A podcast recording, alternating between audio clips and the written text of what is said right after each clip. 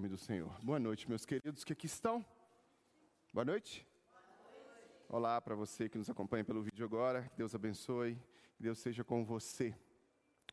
Ah, nestas últimas semanas, nós temos ah, abordado em nossa celebração ah, temas ligados ao Mestre Jesus. Os irmãos têm acompanhado a sequência de reflexões ah, nós começamos falando, o primeiro deles foi sobre o batismo de Jesus. Ali, discorremos sobre o batismo de Jesus, sobre o momento em que o Mestre desce as águas, esse é um momento importante, esse é o momento em que nós percebemos ali a participação ativa ah, do Pai, Filho e o Espírito Santo. Nós percebemos ali o exemplo do Mestre, nós percebemos ali a, a, direção que o Mestre dá para as nossas vidas quanto ao que nós deveríamos fazer. Sabemos claramente que Jesus não precisaria ser batizado, né? isso não representaria na figura dele, mas ele exorta João dizendo que convém que aquilo acontecesse daquela forma. Né? Era propósito ele ah, passar por aquele momento para nos exemplificar, para ser exemplo para cada um de nós. Né? E no batismo de Jesus nós encontramos ali significado e coluna para a nossa fé. Porque nós também, quando nos convertemos a Jesus, quando nos a, abandonamos uma vida que não tem a direção de, de Deus na nossa vida, a, uma vida que não tem o alinhamento com a vontade de Deus, e assumimos uma vida alinhada com a vontade de Deus, a gente professa o batismo publicamente, né? a pública profissão de fé. Depois nós vimos ah, sobre o martírio de Jesus, né? o castigo que nos traz a paz. O martírio, ah, aquele sofrimento de Jesus, e discorremos e refletimos juntos sobre a importância desse sofrimento e o significado real desse sofrimento e os detalhes do sofrimento que às vezes passam desapercebidos aos nossos olhos quando nós lemos o relato rapidamente ali e a gente às vezes não digere bem o significado e a profundidade do que Jesus sofreu por nós. E aí nós vimos eh, essa segunda reflexão. E a terceira, na semana passada, foi a tentação de Jesus, onde nós vimos a tentativa, a, a, a, iniciativa por parte do diabo de tentar desvirtuar o propósito do qual Jesus ah, veio ao mundo, né? Logo de cara, Jesus ele é batizado. Após o batismo, Jesus vai começar o seu ministério. E logo, ah, ah, nesse momento de iniciar o seu ministério, ele já vem ser provado, tentado, para iniciar o processo logo sendo aprovado, né? Tiago vai dizer, né? Bem-aventurado o que suporta a aprovação, né? Porque ele recebe a coroa, né? Ele é coroado. E foi assim, Jesus suportou os três atos, as três atitudes do diabo contra ele. Jesus resistiu e Jesus foi vitorioso e iniciou o seu ministério ali é, de pregação e de anúncio do reino de Deus. Hoje nós vamos entrar em mais um ato, em mais um quadro de ação, ah, de história, da história do, nosso Mestre Jesus. A ressurreição de Jesus. Esse é um quadro. A ressurreição de Jesus é um evento poderosíssimo que por vezes nós não damos o significado real a ele. A ressurreição, ela tem, a ressurreição de Jesus, ela tem um sentido, um significado tão poderoso, mas tão poderoso que a ressurreição de Jesus é praticamente ah, uma coluna. Sem a, sem a ressurreição de Jesus, o cristianismo não existiria. Né? É uma condição sine qua non. É entender, vivenciar e experimentar a ressurreição de Jesus, aplicá-la da forma correta nas nossas vidas, dar sentido correto nas nossas vidas, é condição sine qua non é, sem o qual não há possibilidade de viver um cristianismo sadio, verdadeiro, real. A... Agora, o que foi a ressurreição de Jesus? A gente acompanha os evangelhos, cada evangelho retratando ali o episódio da ressurreição do Mestre Jesus. Três deles ah, retratam sobre a mesma perspectiva, né? Mateus, Marcos e Lucas são os conhecidos evangelhos sinóticos, né? que retratam na mesma ótica. Mas a gente tem também o Evangelho de João, que não está retratado na mesma ótica, mas que traz uh, detalhes importantes no que tange a este evento na história da igreja cristã, na nossa história, na minha história, na sua história como cristão. E nesse evento poderoso, eu queria destacar nele, nesse, desse evento poderoso, três consequências, três atos e três consequências desse evento, aplicadas à vida do Mestre Jesus e que podem ser aplicadas às nossas vidas também. Queria te convidar para abrir comigo Mateus. Mateus, Mateus não, perdão, João. Perdão, João. É João. Capítulo 20. Eu passei para o pessoal da projeção a referência errada. Por isso que eu estou olhando para eles aqui. João, versículo 20. João, versículo 20, capítulo 20, versículo 1 em diante. Como os irmãos sabem, João, ele vai trazer uma perspectiva um pouco diferente dos relatos. Não é diferente, é de uma ótica. É como se olhasse de uma outra ótica. Né? Por que, que João traz de uma ótica um pouco diferente? Mateus, Marcos e Lucas, Mateus, Marcos e Lucas, eles são escritos dentro da mesma perspectiva. E praticamente também ah, simultaneamente. Né? O apóstolo Paulo. Ah, os apóstolos começaram a perceber que precisava registrar os eventos que tinham acontecido. O que, que eles fazem? Vamos fazer esse registro. E aí se reúnem, e dentre eles, um, um dos que mais era, era dado a letras, mais era mais estudado, era Levi. Então Levi vai e faz um registro. Mateus faz o registro. Só que a perspectiva que Mateus escreve, a, o linguajar que Mateus escreve, é um linguajar bem propício a, a quem compreendia a cultura hebraica, ao povo chamado povo de Deus, povo hebreu.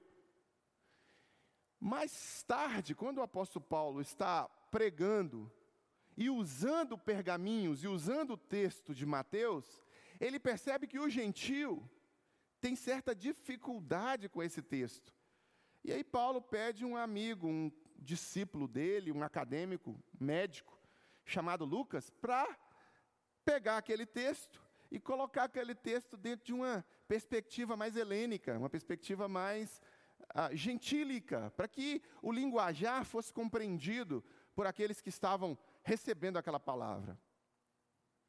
Logo, Lucas retorna aos primórdios e, como um bom acadêmico, como um bom pesquisador, vai fazer uma pesquisa acurada. Ele fala, ele fala com, com Teófilo exatamente isso. Fiz o primeiro tratado, ó Teófilo, quando ele escreve Atos dos Apóstolos, né? Fiz o, ele fez um tratado, ele pesquisou, ele foi lá, pesquisou, investigou, fez uma pesquisa de campo, aplicou questionário, perguntou tudo para todo mundo e escreveu um texto com a riqueza de detalhes em relação a questões de saúde, porque ele era médico, né? então a gente encontra isso no texto. Logo depois, Pedro está fazendo uma série de exposições sobre a vinda do Mestre, sobre a, a, experiência dele com Jesus e toda a história que ele passou com Jesus na igreja de Roma. E nessa exposição, Pedro é procurado por Lucas que pede para que Pedro confira o texto que ele havia escrito, para que este texto pudesse ter o carimbo apostólico de Pedro. Porque, ainda que Paulo fosse apóstolo, e a gente sabe hoje que Paulo era apóstolo, naquela época, nem todos o aceitavam assim. Então, Paulo pede que Lucas, o seu discípulo, vá até Pedro, para Pedro bater o carimbo. E Pedro faz isso pega o pergaminho de Mateus, o pergaminho de Lucas, abre um do lado do outro e vai contar toda a história baseada naqueles dois pergaminhos. Conferindo um com o outro e dando confere com o original. Sentado assim no, na primeira cadeira, igual está aqui o Emanuel, Moisés, estava um jovem chamado João Marcos. que era um escriba de Pedro. Enquanto Pedro expunha tudo, o escriba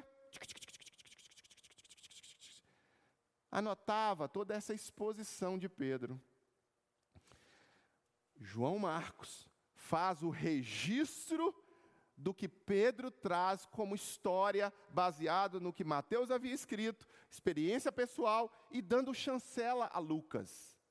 E assim nasce também o Evangelho segundo Marcos, que não era apóstolo, mas era uma exposição de Pedro. Assim como também Lucas não era apóstolo, mas estava enviado por Paulo, e assim há uma chancela e esses três têm essa coincidência sinótica, na mesma ótica, porque eles são construídos dentro da mesma perspectiva. Mas João já vem bem depois. Quando a igreja começa a ter infiltração de um monte de doideira, maluquice agnóstica, gnóstica, é, gentílica, a mesma coisa que é hoje, as, malu, o, o, a, as necromancias, as consultas aos mortos, aos adivinhos, Aquele tanto de coisa. Quando começou a entrar aquilo tudo, Pedro falou: opa, João falou: opa, está entrando muita maluquice dentro da igreja. O povo está até negando a divindade de Jesus. E aí ele escreve um evangelho de João para dar uma resposta, como ele era o único que poderia fazer isso vivo, para dar uma resposta. E a comunidade joanina, aqueles discípulos de João, o ajudam a dar uma resposta às heresias da época. E aí nasce o evangelho segundo João. E esse evangelho, no capítulo 20, traz o relato da ressurreição de Jesus. Da seguinte forma: no primeiro dia da semana, de madrugada, quando ainda estava escuro, Maria Madalena foi ao túmulo e viu que a pedra de entrada, a pedra da entrada, tinha sido removida. Então, correu e foi até onde estavam Simão Pedro e outros discípulos, e, e outro discípulo a quem Jesus amava. E disse-lhe: Deixa eu fazer um parêntese aqui, irmãos. Pedro é demais, né? Humilde demais, né? Ele é humilde demais. João, João é humilde demais. Ele vai falar, ele vai falar dele mesmo, ele fala assim: "Não, é o discípulo que Jesus amava". ó, aqui ó, é, ó. Deitei no peito dele, tá? Ó, ó. É engraçado. Você vê a humanidade dos discípulos, é muito engraçado, né, irmãos? É engraçado. A quem Jesus, fecha parêntese. A quem Jesus amava e disse-lhe: Tiraram o Senhor do túmulo e não sabemos onde o colocaram. Com isso, Pedro e o outro discípulo saíram e foram até o túmulo. Ambos corriam juntos, mas o outro discípulo correu mais depressa do que Pedro e chegou primeiro ao túmulo. E abaixando-se, viu os lençóis de linho, mas não entrou. Simão Pedro seguiu, seguindo-o, chegou e entrou no túmulo. Ele também, ele também viu os lençóis e o lenço que tinha estado sobre a cabeça de Jesus e que não estava com os lençóis, mas enrolado, e algumas versões está dizendo dobrado, num lugar à parte. Então, o outro discípulo que havia chegado primeiro ao túmulo também entrou. Ele viu e creu pois ainda não tinham compreendido a Escritura, que era necessário que ele ressuscitasse dentre os mortos. E os discípulos voltaram outra vez para casa. Só, só até aí, meus irmãos. Aqui há um relato sobre essa experiência pessoal do apóstolo João, do apóstolo Pedro, de Maria Madalena e de outras pessoas que ali estavam com relação à ressurreição do Mestre Jesus. Né? Ah, chega um momento que é o domingo, que é o momento em que nós cristãos adotamos como nosso Shabá, o judeu atua, adora, adora Adonai no sétimo dia, que é o Shabá. Shabá do calendário judaico. Só que nós no Ocidente vivemos um outro calendário. Gregório criou um calendário chamado calendário gregoriano, que tem uma outra estrutura. Ele começa a zero hora. Ele não começa às 18 horas. Entende? O judaico começa às 18 horas, o gregoriano começa às zero horas. Então há uma diferença. E também nós cristãos entendemos como sétimo dia, ou dia de descanso, o domingo. Tanto que o domingo é o dia que as pessoas que não têm Cristo fazem churrasco e estão ali só descansando, não vão na igreja, mas também não fazem nada. Né? É um dia morto, um dia de descanso. No calendário judaico é diferente. No calendário gregoriano é o domingo. É o nosso domingo. Então, por isso, meus irmãos, que nós consideramos o Shabá cristão o domingo e não o sábado gregoriano. Tá? E não o sábado gregoriano. Alguns têm uma certa dificuldade nesse ponto porque colocam ah, o calendário judaico sobrepondo o calendário gregoriano e ainda assim praticam da forma errada, mesmo fazendo isso. Né? Mesmo fazendo isso. Mas voltando aqui ao texto, no domingo, no primeiro dia da semana, as mulheres vão lá. Maria Madalena vai até o túmulo e percebe que a pedra havia sido tirada. Corre até Pedro e João. Pedro e João vão até lá. Né? Um outro relato fala de um diálogo com os anjos e tal, mas nós vamos nos ater a esse relato aqui. Vamos nos ater a esse. E até então, ela não tem noção. Olha para você ver como que eles não tiveram noção. Jesus não tinha falado que ele ressuscitaria? Não com essas palavras que eu estou utilizando aqui. Ele disse: Olha, o tempo vai ser construído, vai ser destruído, em três dias ele vai ser reconstruído de novo. Jesus tinha dado várias dicas, mas eles não captaram muito bem a mensagem. Tanto que quando Jesus morreu, acabou a história. Cada um voltou a fazer o que estava fazendo antes com medo. Aqui, olha o que, que Maria fala. Tiraram o Senhor do túmulo. Eu imagino o desespero dessa mulher. Não sabemos onde o colocaram. Na cabeça dela, aqui nesse momento, nesse momento, ela está em desespero porque acha que alguém arrancou o corpo de lá. De fato, há relatos históricos e também bíblicos de que os mestres da lei subornaram guardas para que eles ah, depusessem dizendo que o corpo havia sido roubado. Uma tese que cai facilmente com a rápida leitura deste texto. Só você ler esse texto você vai ver, evidências nesse texto de que não tinha como esse corpo ter sido roubado. Primeiro, a pedra não tinha como se ter sido tirada. Segundo, porque os guardas estavam vigiando para que isso não acontecesse. E vários outros fatores. Mas aqui, nesse momento, ela, meio atordoada, sem saber o que fazer, né, fizeram, um, cometeram um crime contra o Senhor, é, roubaram o corpo do Senhor, tiraram o corpo do Senhor. E aí Pedro e João, eles vão lá, correndo juntos, e eles, olha, e abaixando-se, viu, viu os lençóis de linho, mas não entrou. Então eles viram os lençóis ali, mas não entraram dentro do túmulo, dentro do, da tumba. Primeiro que não tinha como roubar só o corpo sem a roupa que estava envolvendo o corpo. né? Os ladrões entraram para roubar, eles tiveram, tiveram que dopar os guardas, endoidar os guardas lá com alguma droga, alguma coisa assim tirar toda a roupa de Jesus, jogá-la no chão e levar o corpo pelado? Não, eles não fizeram isso. Se alguém entrasse ali para roubar, ia roubar com a roupa. Mas o que, que acontece quando eles chegam lá? Eles veem os lençóis de linho. Então os lençóis estão lá. Ou seja, a, a leitura que nós podemos fazer é que como se Jesus tivesse se levantado. O filme do Mel Gibson, no finalzinho dele, tem essa cena é, meio, meio implícita, né? É como se o Senhor tivesse se levantado assim, saído e, e a roupa tivesse ficado.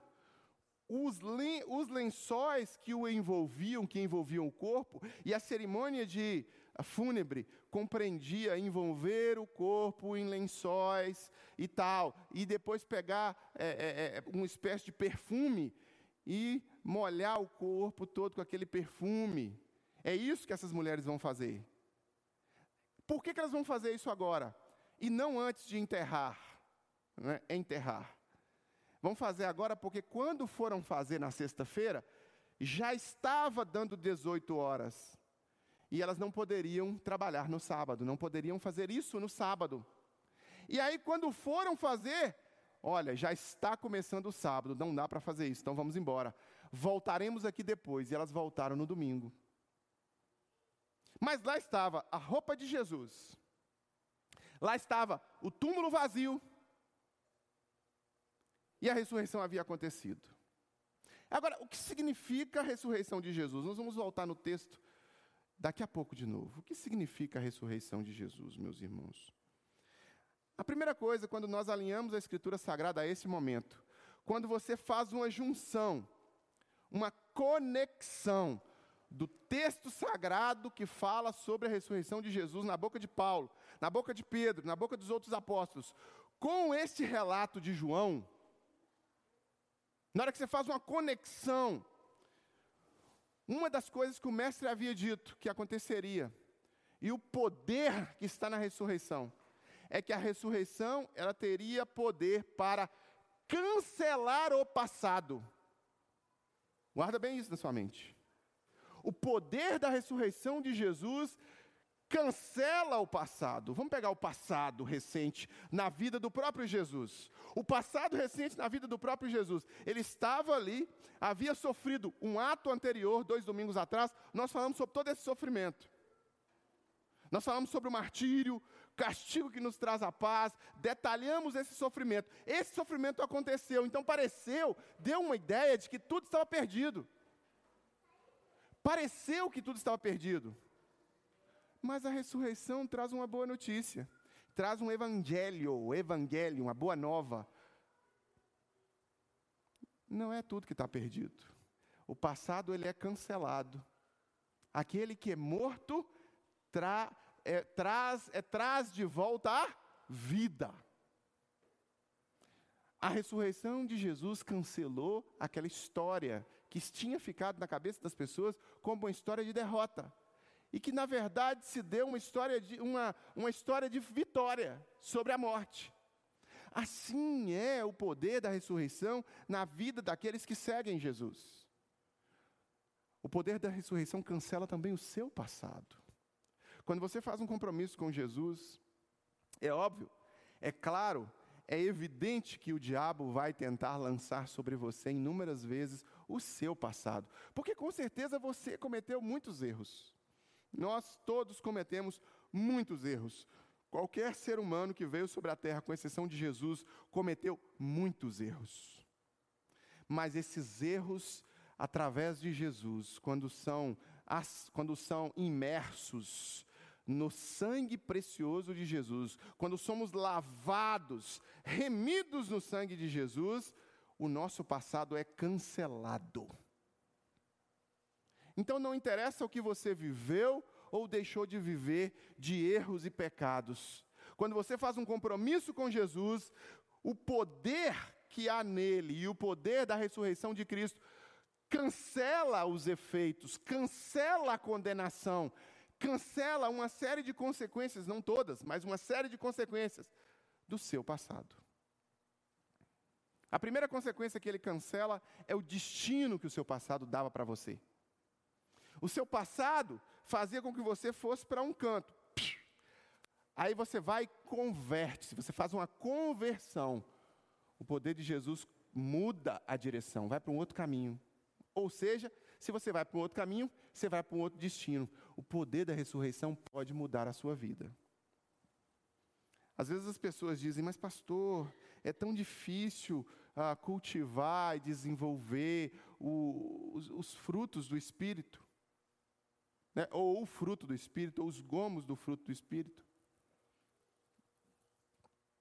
é tão difícil desenvolver ah, paz, mansidão, domínio próprio, temperança, longanimidade, bondade. É tão difícil perdoar aquela pessoa que me fez mal. É tão difícil oferecer a outra face. É tão difícil suportar esta pessoa que me, sabe, enche a minha paciência constantemente. É tão difícil esquecer daquelas coisas ruins que eu vivi no meu passado. Meu querido, minha querida, o poder da ressurreição cancela o seu passado. Cancela. Cancela completamente. Então, do mesmo jeito que entrou um morto no túmulo e saiu um vivo, é com você. É por isso que o batismo tem aquele símbolo. Entrou e voltou. Quando volta, volta limpo. Não limpo por força própria, não limpo por condição humana de aperfeiçoamento mental ou aperfeiçoamento é, humano mas volta limpo porque você está santificado e justificado pelo sangue do Cordeiro.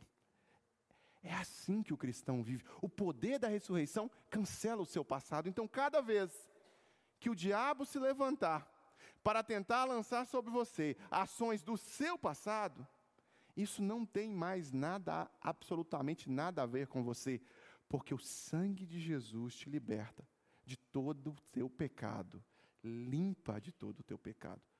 Preciso que você se confesse, se entregue, realmente esteja vivendo em Cristo e permita que o poder da ressurreição limpe o seu passado. O apóstolo Paulo vai dizer que aquele que está em Cristo é nova criatura. As coisas velhas já passaram, eis que tudo se faz novo. Coisas novas surgem. É assim, meus irmãos. É desse jeito. Estava vendo um pastor falar certo dia, eh, dar uma palavra um dia desse aí, e esse pastor, eh, ele tem um aspecto, ele tem um, uma fisionomia um pouco não convencional. Ele era um cara muito dado a drogas, a, a esses rock satânicos, essas maluquices. Então, nesse período de maluquices dele, ele viveu uma vida muito dissoluta, né? viveu dissolutamente. E aí ele tem o rosto tatuado. O rosto dele é todo tatuado, umas tatuagens estranhas assim. E aí uma irmã foi e questionou. Ah, mas que absurdo, né? É um pastor com essa cara tatuada, tá criticando. Crítico típico do meio gospel, tipo da gospelândia mesmo, né, que a gente está sempre falando aqui. E aí o pastor disse mansamente, irmã, eu Realmente eu vivi uma vida longe do Evangelho por muito tempo, a ponto de fazer algumas maluquices. Dentre elas, eu tatuei meu rosto. Mas isso não me impediu de me converter a Cristo, de ter a minha vida lavada e remida pelo sangue do Cordeiro, e de Deus me chamar, mesmo tendo vivido essa vida, e me dar a oportunidade de reescrever uma história diferente e tal. E graças a Deus por isso, porque hoje eu estou podendo testemunhar que eu vivi no meio da lama, no meio das drogas e tal, e deu um bonito testemunho, e eu achei muito edificante, edificou minha vida, e eu sei que edificou a vida de todos aqueles que ouviram. Então, é isso que Cristo faz. Cristo reescreve história.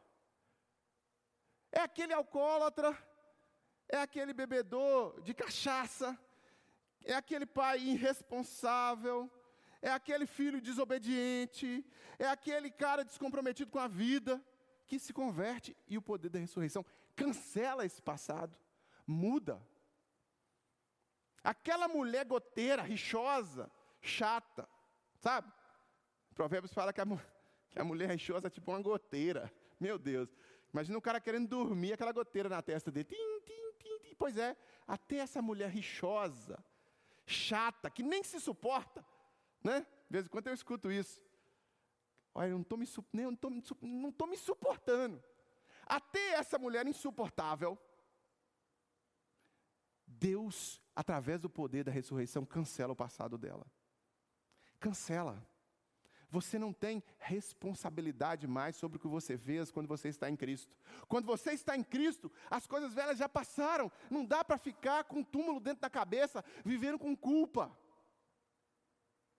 Sabe, vivendo com culpa, ah, por que, que eu não fiz isso? Ou por que, que eu fiz aquilo? Ou por que, que eu fiz aquilo outro? Ou por que, que eu fiz aquilo outro? Meus irmãos, eu conheci um, um irmão nosso. Na verdade, eu conheci dois, dois, dois similares. Eu conheci um irmão nosso que é que era líder do tráfico de drogas no Rio de Janeiro, diácono de uma igreja que eu preguei há pouco tempo, havia feito muita coisa ruim. E conheci um irmão nosso que era policial no Rio de Janeiro, em épocas diferentes. Os dois haviam matado muitas pessoas. Na sua vida pregressa havia feito muitas coisas ruins. E se você conversar com os dois, como eu conversei, você vai imaginar e vai pensar: esses caras nunca fizeram mal a uma mosca. Esse diácono, que cara abençoado. O cara tinha sido preso, tinha sido. Mas que cara abençoado. Nossa, esse pastor, porque o outro policial era pastor, esse pastor nunca, ele nunca fez mal. Porque tiveram a vida transformada pelo poder da ressurreição. Meus irmãos, se você conversa comigo, você não tem a mínima noção do que aconteceu no meu passado, que já foi lançado no mar do esquecimento. Da mesma forma. Por isso que eu não gosto de ficar falando sobre o meu passado, porque de fato ele é lançado no mar do esquecimento. Então o que você tem que fazer é entender que Jesus ressuscitou para cancelar o seu passado, para te dar nova vida. É por isso que na cruz, ao estar próximo ao momento de crucificação ali, o mestre, né, na cruz, nós temos uma cruz aqui, deixa eu, aí está ali, o mestre, antes de morrer, ele grita: tudo está pago, tudo está consumado, tetelestai, né? Domingo passado, Marco e eu Estávamos conversando lá em casa e ele convidou a gente para almoçar. Vamos almoçar ali em cima, ali no restaurante? E aí fomos no restaurante almoçar. A minha família e a família do Marco. Sentamos numa mesa grande, comemos e tudo. E aí, os meus meninos estão comendo para 10, né? Não sei o que está acontecendo com esses meninos. Mas graças a Deus lá era preço único. Graças a Deus. Você pagava não tinha balança, não, era sem balança. Porque se for com balança com o Herbst, eu tomo muito prejuízo. Nossa Deus, o Herbst está comendo uns dois quilos. Mas tá. Aí comeu, comeu, comeu, deu a tal, anotou o papelzinho lá, o valor, colocou em cima da mesa. E aí, na hora que eu me preparo para levantar e sair, procuro o papelzinho, cadê o papelzinho? Aí na hora que eu. Uai, cadê o papelzinho? Perdeu, cadê? Aí, aí o Marco gritou: Tetelestai. O Marco saiu para ir no banheiro, sorrateiramente ele pegou o meu papelzinho, foi lá e quitou a minha dívida. Quitou uma dívida que eu contraí. Percebem? É isso, meus irmãos. Jesus na cruz, ele quitou a sua dívida. E a ressurreição mostra para você que você não deve nada mais. Você está perdoado. Você está perdoado. Viva uma, uma nova vida, porque na verdade o ato da ressurreição, ele não para no primeiro ato, ele tem dois novos atos. Ele não só cancela o seu passado, mas ele também transforma o seu presente. É por isso que você se torna nova criatura. Aquele que está em Cristo, nova criatura é. Então você agora em Cristo, não vive mais guiado pela mesma bússola moral de antes. Antes, eu tinha o meu nariz que apontava e eu fazia o que eu queria. Antes eu tinha o meu temperamento que me guiava. Antes eu tinha o conselho do ímpio, o conselho do vizinho, o conselho do amigo, que era um conselho ruim e eu seguia. Antes eu tinha o meu, o meu umbigo que me guiava. Agora não é assim mais. Agora o poder da ressurreição, ele não só cancela o meu passado, como ele também vai transformar o meu presente. Hoje eu não posso aceitar mais que os mesmos padrões antigos sejam impostos pelo meu temperamento. Eu não posso aceitar os mesmos compromissos, os mesmos ambientes, a mesmo, o mesmo linguajar, a mesma forma de viver. Eu não posso ser como eu era. Porque eu sou nova criatura agora. Então o poder da ressurreição faz isso na minha vida. Sabe quando Jesus entra? Ele entra irreconhecível, meus irmãos. Ele entra destruído. A tortura desfigurou o rosto de Jesus, o corpo de Jesus. Mas quando Jesus sai e encontra com seus discípulos, e o apóstolo, é, e o discípulo, perdão, Lucas, vai dizer que ele passou 40 dias ali, vivo, conversando com os apóstolos, ele está diferente de como ele entrou. Assim somos nós quando somos imersos em Cristo. Por isso que o batismo tem esse significado. Nós não podemos viver da mesma forma que vivíamos antes, seguir os mesmos padrões. Não dá. Eu não posso ter o mesmo linguajar. Eu não posso ter a mesma cabeça do que eu tinha quando eu não tinha Cristo. Não dá. É óbvio que eu não vou abandonar as pessoas, me afastar do mundo e morar num, no meio do mato, lá em Cumuruxatiba. Bem que é meu sonho, né? Morar no meio do mato em Cumuruxatiba. A praia aqui e a mata aqui e eu ali na. Não, ia ser bom demais. Mas essa não é a verdade. A verdade é que você se santifica na relação com o outro. E aí você aprende a lidar com os ímpios, chamados ímpios. Porque você é sal e luz e tem que estar tá temperando e tem que estar tá iluminando. Temperando, que eu digo, não no sentido estrito senso da palavra, porque quando você olha para a palavra sal aqui, o sal ele não tem o sentido de, de temperar, não. Quando Jesus usa a palavra sal, ele está falando que nós temos o sentido de conservar. É isso que o sal faz nessa época. Sal aqui não é o tempero, não, tá? Muita gente acha que é só o tempero. Ah, vamos temperar. Não, é conservar. Nós o sal ele serve para conservar. Lembra? Nós não temos freezer, nós não temos estratégias de conservação a não ser usar o sal aqui nesta época. Então, nós conservamos a doutrina apostólica, nós conservamos o ensino bíblico, nós nunca deixaremos que esses, essas palavras passem. É por isso que nós somos sal. Luz, porque nós iluminamos escuridão. Fecha parêntese. Mas aqui, ele transforma o nosso presente. Então aquela mulher chata, faladeira, fofoqueira, mentirosa, agora não é mais chata, faladeira, fofoqueira, mentirosa. Ela é uma ex-chata, faladeira, fofoqueira mentirosa. Porque agora ela está em Cristo. Aí ela vai ter vontade de fazer aquelas coisas. Ela tem, porque ela foi programada pelas, pelo sistema, pela cultura, pela sua própria vida, pelos traumas do passado.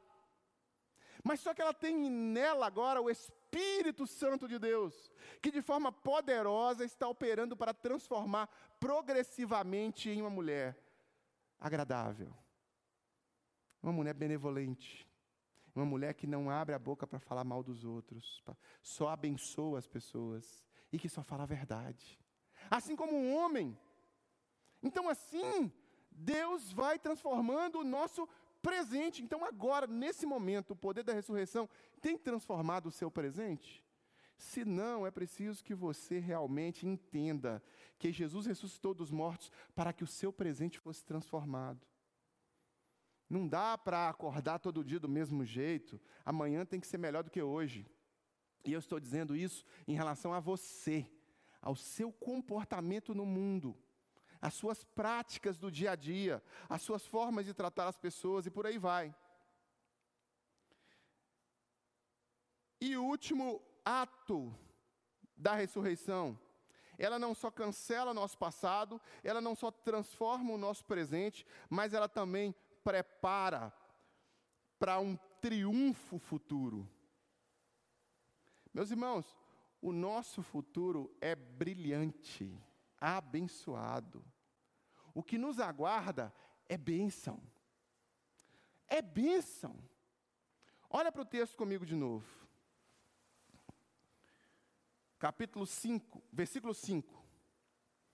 E abaixando-se, viu os lençóis de linho, mas não entrou. Simão Pedro, seguindo, chegou e entrou no túmulo. Ele também, ele também viu os lençóis, os lençóis que enrolavam o corpo do Mestre Jesus. E aí, João, curiosamente, não se sabe corretamente por quê, gasta um versículo inteiro, um versículo inteiro, para falar, e o lenço que tinha estado sobre a cabeça de Jesus, e que não estava com os lençóis, mas enrolado num lugar à parte.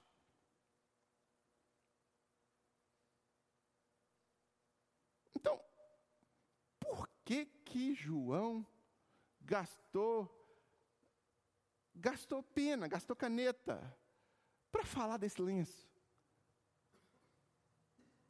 Por que que por que que menciona? Tá, os lençóis estão dobrados, estão jogados ali e tal. Whatever. Aí Jesus levantou, os lençóis, os lençóis ficou. Mas por que que João tem que explicar que os lençóis eles haviam ficado lá? E isso é uma evidência de que Jesus havia ressuscitado e não que roubaram o corpo dele. Mas há uma menção específica a esse tipo de lenço, de é como se fosse um pano pequeno que cobria a cabeça de Jesus. Há uma controvérsia muito grande sobre este ponto, meus irmãos. Não há consenso e também não há clareza para nós, mas existe uma suposição histórica sobre esse ponto aqui. Diz essa suposição, não um fato, quero frisar isso porque há controvérsias. Diz essa suposição que existia um costume antigo no que tange ao momento de alimentação e de comida com relação ao Senhor e o servo que o servia no momento da sua alimentação, do seu almoço, ali, sua janta, né, como nós chamamos hoje.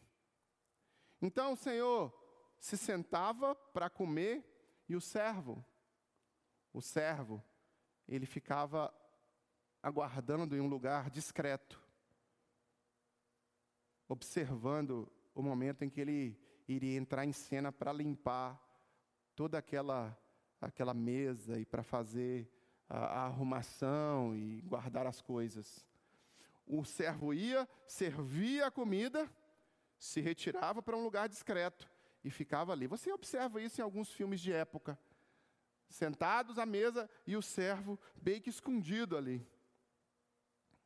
E aí diz esta suposição que quando o servo, quando o Senhor terminar, levantava para fazer alguma coisa, o servo sabia que o Senhor ah, já havia acabado, ou se o Senhor não havia acabado. Como é que é feito hoje?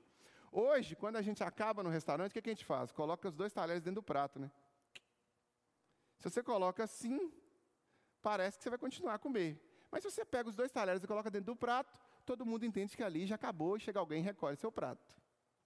Naquela época, a suposição histórica é que o servo, o senhor, ao se levantar e sair, ele pegaria aquele lenço, aquele guardanapo, aquele, aquele pano, dobraria e jogar, pegaria aquele pano sem dobrar, sem nada, e jogaria aquele pano de um jeito meio bagunçado. Mas se o Senhor pegasse aquele lenço e deixasse o lenço dobradinho, do lado ali do prato, do lado da vasilha, do vasilhame de comer, aquele lenço dobrado era um sinal para o servo. Eu ainda não terminei. Voltarei. Quando você olha para esse lençozinho enrolado exatamente da mesma forma nessa suposição, nós podemos perceber um recado do Mestre Jesus. Um recado claro meu servo, eu voltarei. Aleluia. Ele já havia dito isso, meus irmãos. A Bíblia já diz isso várias vezes. Então, o poder da ressurreição prepara um triunfo futuro. E esse triunfo futuro na glória com o Mestre Jesus nos garante vida eterna, isenta também não só do poder do pecado, não só da presença do pecado, mas também é isento completamente das consequências do pecado nas nossas vidas. E essa é a realidade para o cristão. Por mais desgraças que aconteçam nesse mundo, o nosso futuro será o melhor de todos. Por mais problemas que nós vivamos nesse mundo, o que está guardado para nós é a melhor de todas as situações possíveis. Não há derrota para o cristão. O Billy Graham certa vez estava pregando e disse assim: Meus irmãos, eu li o final da história, tudo vai acabar bem. E é assim, meus irmãos. O poder da ressurreição prepara um triunfo futuro, e se você não vive nessa perspectiva, tem alguma coisa que você não está compreendendo. Você vive aqui só nessa perspectiva de hoje, de agora. Tem alguma coisa errada, é preciso que o poder da ressurreição seja também este aviso claro do Mestre Jesus de que ele voltará. Ele voltará. Haverá choro e ranger de dente. Haverá muita dificuldade para aqueles que não compreenderam esta mensagem ou que zombaram dela. Mas para nós, meus irmãos, será a melhor das notícias, será o melhor dos atos, será o melhor dos dias, porque nós estaremos indo para um lugar onde nem olhos viram, nem ouvidos ouviram, nem jamais penetrou no nosso coração. E esse é o recado do Mestre, e este é o poder da ressurreição. Jesus ressuscita para que nós também possamos desfrutar, experimentar e vivenciar uma vida sem nenhum tipo de sofrimento. E esse é o seu futuro se você está em Cristo. Agora, se você não está em Cristo, quero encerrar esta minha reflexão e convidar você para orar comigo, fazendo uma confissão a Jesus, se entregando a Ele. Pastor, eu entendi que o poder da ressurreição cancela o passado, transforma o presente e aponta, prepara um triunfo futuro. Eu entendi isso. Mas eu não vivo isso. Então você não fez um compromisso com Jesus. É hora de você fazer um compromisso com Jesus. É hora de você dar um passo real, prático, de se comprometer, se arrependendo dos seus pecados e permitindo que a ressurreição, o poder da ressurreição, transforme sua vida. E ser transformado por Jesus passa pelo, pela confissão. O apóstolo Paulo vai dizer: Se com tua boca confessares a Jesus como Senhor e em seu coração crer que Deus ressuscitou dentre os mortos, será salvo. Então confesse Jesus.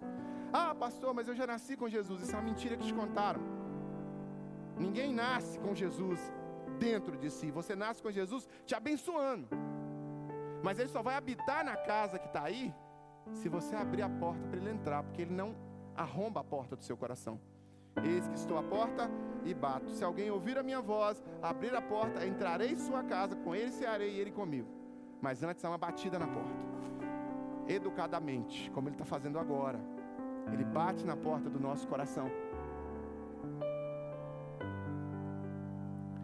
Então, ao orarmos aqui, ore ao Senhor confessando os seus pecados e se entregando a Ele. Se você já se entregou a Jesus, Ore para que essa realidade prática do poder da ressurreição possa ser vivenciada por você nos momentos diários da sua vida. Então, cada, cada vez que o seu passado te incomodar, lembre que o poder da ressurreição cancelou o seu passado. Cada vez que o seu presente for difícil, lembre que você está num processo de transformação e que o poder de ressurreição está transformando o seu, seu presente. Cada vez que você tiver a, a, uma retroalimentação de falta de esperança, traga à memória aquilo que te dá esperança. O poder da ressurreição aponta para um triunfo futuro. E viva esta vida cristã real, prática, guiada e norteada pelo poder da ressurreição. Ore comigo agora, Pai, em nome de Jesus.